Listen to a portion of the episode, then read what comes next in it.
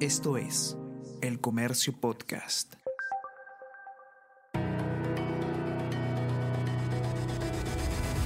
Salud Conciencia con Bruno Ortiz.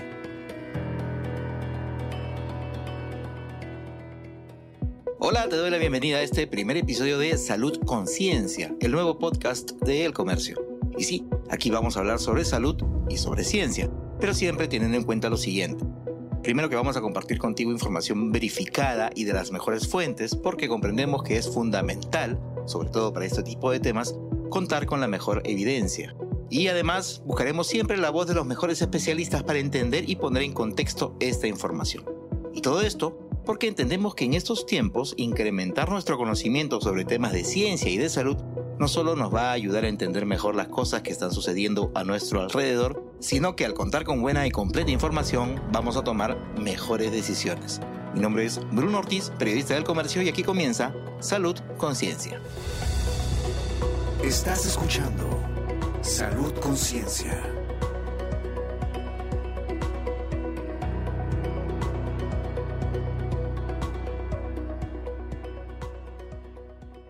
Como es el primer episodio, te voy a estar explicando un poquito cuál es la dinámica de cada una de las secciones. Por ejemplo, esta, que se llama Lo que tienes que saber, la voy a utilizar para contarte algunas noticias de la semana y cuando tengamos la información, también actividades que están planificadas para los siguientes días. Lo que tienes que saber.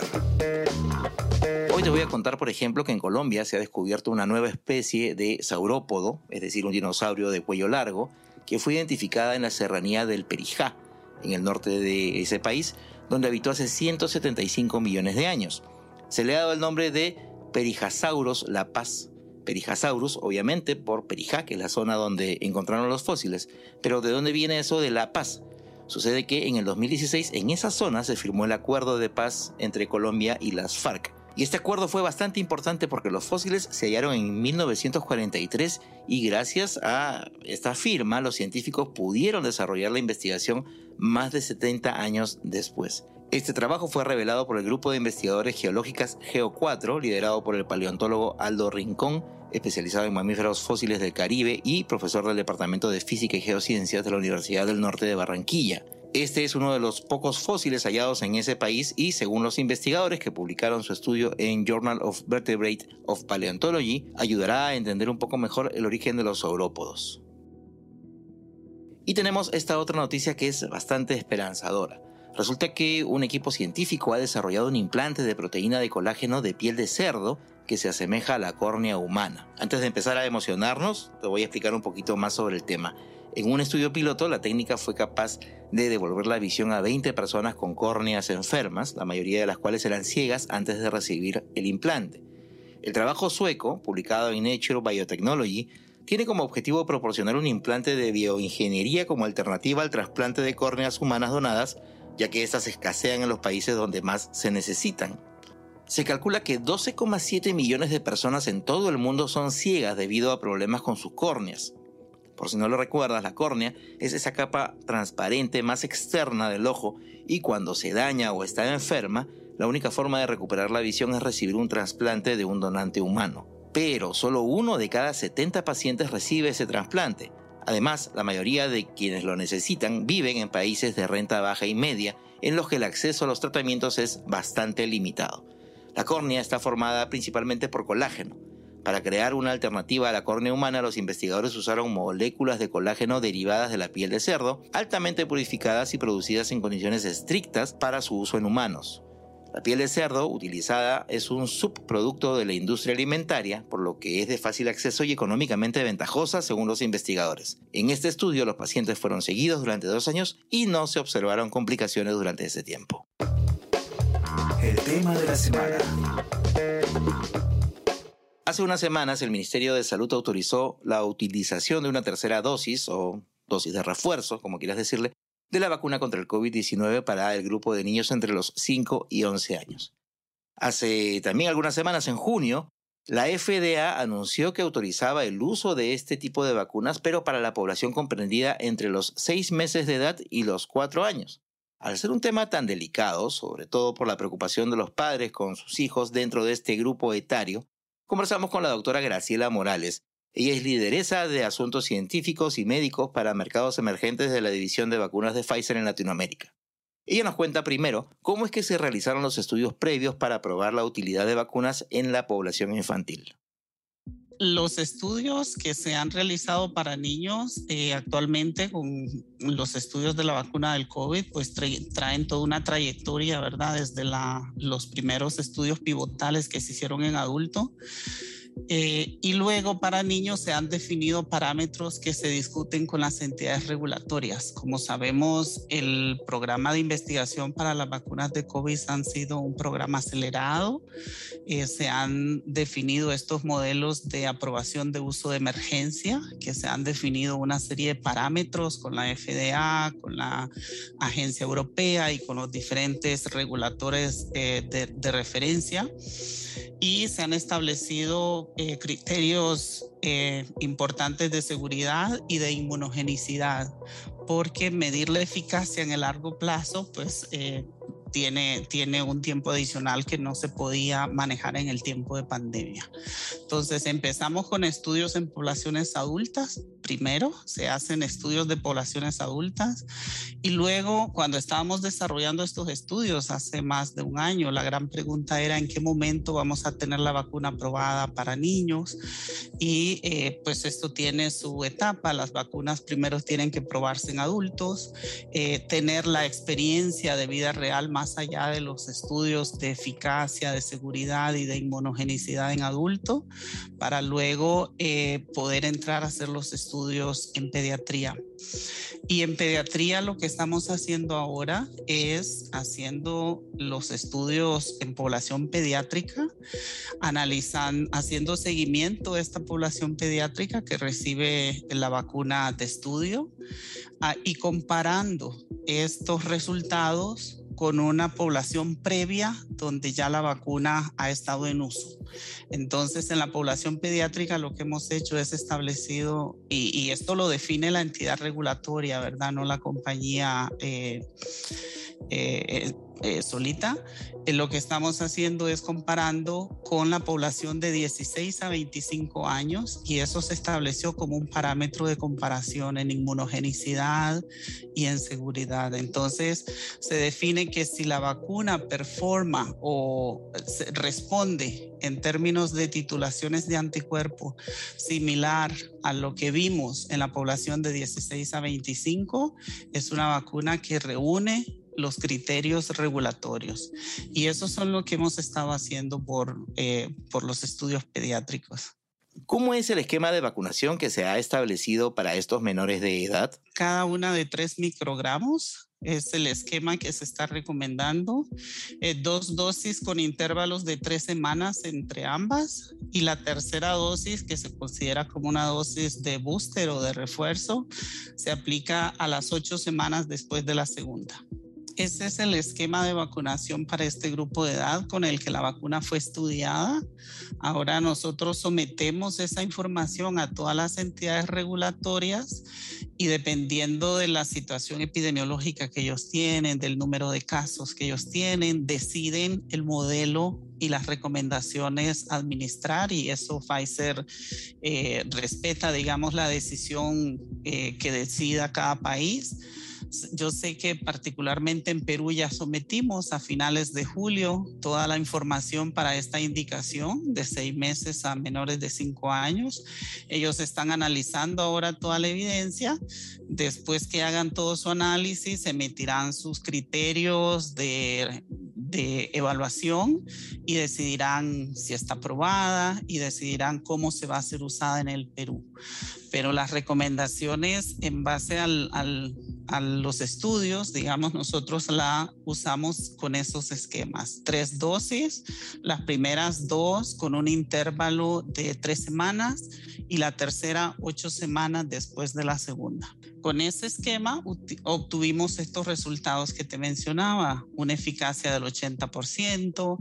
Eh, la ventaja que tiene esta vacuna también es que eh, se pudo probar por el periodo en que estamos corriendo este estudio, donde la variante que está circulando principalmente es la variante Omicron.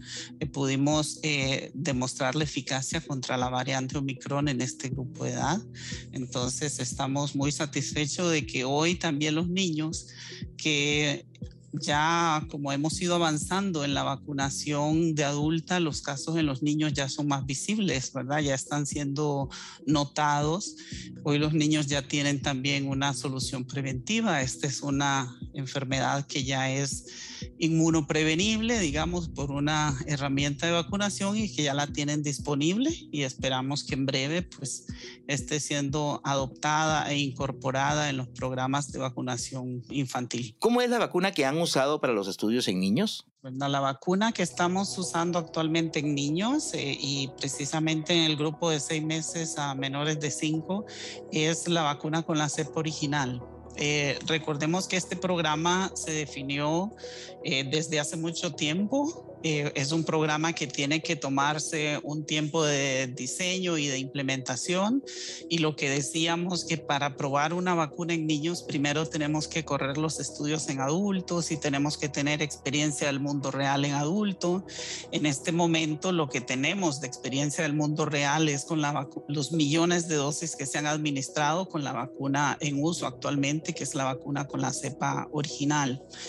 Entonces, la vacuna que tenemos para niños es exactamente la misma construcción, nada más que en las dosis adecuadas para la población eh, requerida y probada en un contexto donde los niños están enfermando de variante Omicron. ¿Verdad? Están formando eh, y con un resultado que hemos encontrado de un 80% de eficacia y con casos en el grupo de placebo asociados a Omicron, lo que nos dice que la vacuna está funcionando en un entorno para niños donde a la variante a la que están expuestos hoy en día es a Omicron. Entonces, sí, a tu, a tu pregunta concreta es la cepa original. ¿Qué tan necesarios son realmente los refuerzos para esta lucha contra el COVID-19?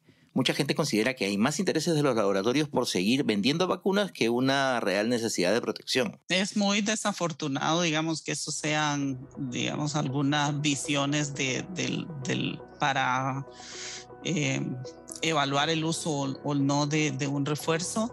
Y esto está ligado a lo que conversábamos anteriormente. Este virus tiene una capacidad de mutación increíble. Es uno de los virus que nos ha demostrado una evolución. A medida que va entrando y saliendo del huésped humano, se va cada vez transformando un poco.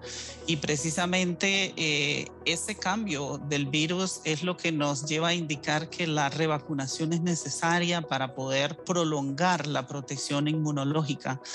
La, la tecnología de ARN tiene una ventaja importante y es esta capacidad de respuesta de seguirle el ritmo al virus, que nosotros tenemos que estar desarrollando nuevas opciones de vacuna conforme el virus vaya mutando pero eh, también tenemos que velar por esa prolongación de la respuesta inmunológica en el largo tiempo.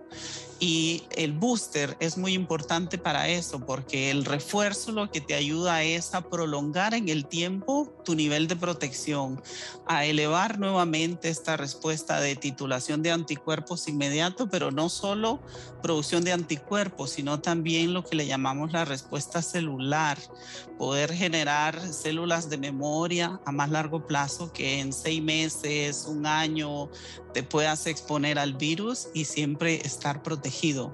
Ese es el valor que tiene, digamos, la vacunación de refuerzo se ha estudiado, hay muchas publicaciones donde vemos que la vacunación va teniendo una disminución de la respuesta inmune después de seis meses, te puede evitar el riesgo de hospitalización, te puede evitar el riesgo de ir a cuidados intensivos, pero no te evita el riesgo de la transmisión, no te evita el riesgo de que te contagies y que tengas un caso leve o que seas un portador asintomático y estés transmitiendo el virus sobre todo en poblaciones donde las coberturas de vacunación no son muy altas.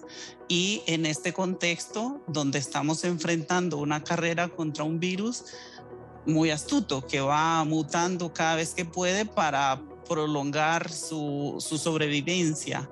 En ese contexto, eh, la vacunación es importante y el refuerzo súper necesario para poder prolongar la protección hasta que estemos seguros que ya llegamos a un estado estable de circulación viral, donde el virus ya no muta, donde la cantidad de enfermedad es muy pequeña eh, y aún así todavía probablemente será necesario mantener este refuerzo de forma anual, como lo hacemos hoy con el virus de la influenza. Nadie tiene la duda que cada año tiene un riesgo de, enfermarse de gripe y mejor se pone su vacuna.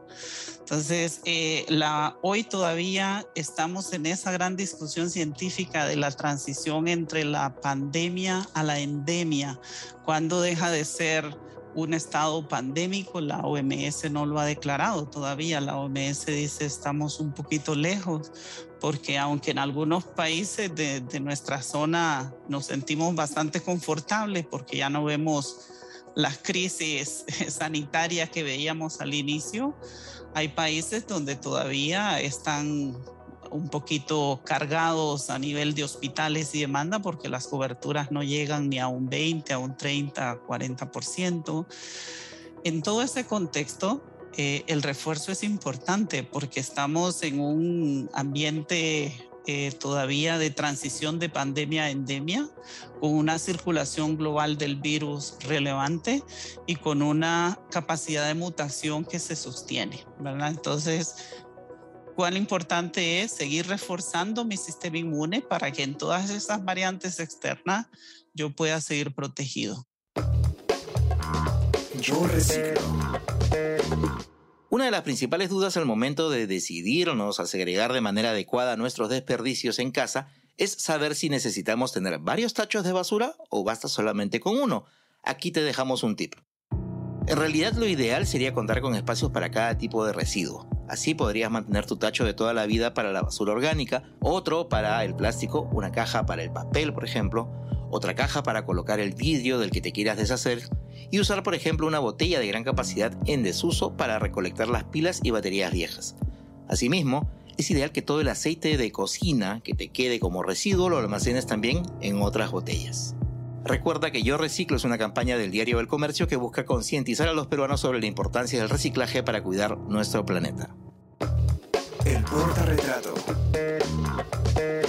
Esta sección tiene dos objetivos. El primero, rendir un homenaje a los personajes más destacados de la ciencia y la medicina peruana. Y el segundo, que los conozcamos más. Muchas veces los nombres nos suenan, pero no sabemos por qué. Así que vamos a dedicar nuestro primer portarretrato a Daniel Alcides Carreón. Sí, yo sé que quizás sea uno de los personajes destacados de la medicina peruana que más se conoce, pero siempre es bueno refrescar la memoria y recordar por qué es tan importante. Daniel Alcides Carrión nació en Cerro de Pasco el 13 de agosto de 1857 y a los 14 años llegó a Lima en medio de una epidemia de la verruga peruana. Estudió medicina en la Universidad Nacional Mayor de San Marcos en plena Guerra del Pacífico. Interesado por conocer más sobre la verruga peruana, el 27 de agosto de 1885 le pidió al médico Evaristo Chávez, en la sala de las Mercedes del Hospital 2 de Mayo de Lima, que le inoculara sangre macerada de una tumoración verrugosa para comprobar la evolución de la enfermedad y tratar de encontrar una cura. Carrión escribió su propia historia clínica hasta el 26 de septiembre, cuando ya por las fiebres y la anemia grave entró en delirio. Él murió el 5 de octubre de 1885 en el Hospital Francés, hoy la Maison de Santé, con tan solo 28 años de edad. El heroico experimento de Daniel Alcides Carrión al inocularse el virus de la bartolenosis brindó evidencia clínica que permitió a futuros médicos corroborar científicamente que la fiebre de la orolla y la verruga peruana eran una misma patología. En el 2002 se promulgó la ley 27794 que modifica el artículo 1 de la ley 25342 y que declara como héroe nacional, mártir y maestro de la medicina peruana a don Daniel Alcides Carreón. Glosario médico. Isquemia. Se le llama así a la reducción del flujo sanguíneo en los tejidos del cuerpo humano. Esto trae como consecuencia que la zona afectada no cuente con la cantidad adecuada de oxígeno y nutrientes, causando graves problemas. La isquemia se puede presentar en cualquier parte del cuerpo, pero las zonas más comunes son el corazón, el cerebro, el intestino, así como los dedos de las manos y los pies. La isquemia puede generar infartos y necrosis. Si te tenías que ir de este podcast con algo aprendido, que sea con la definición de lo que es una isquemia. Y hasta aquí llegamos con este primer episodio de Salud Conciencia y te agradezco por habernos acompañado en esta nueva apuesta en podcast del comercio para llevar información de utilidad a la población en momentos en los que es indispensable estar bien y mejor informados. Y quiero agradecer también al equipo de producción de podcast del comercio, a cargo de Soine Díaz y José Mar Romero, por el apoyo en este nuevo proyecto. Gracias nuevamente y te espero la próxima semana para seguir hablando de salud conciencia. Esto fue Salud Conciencia.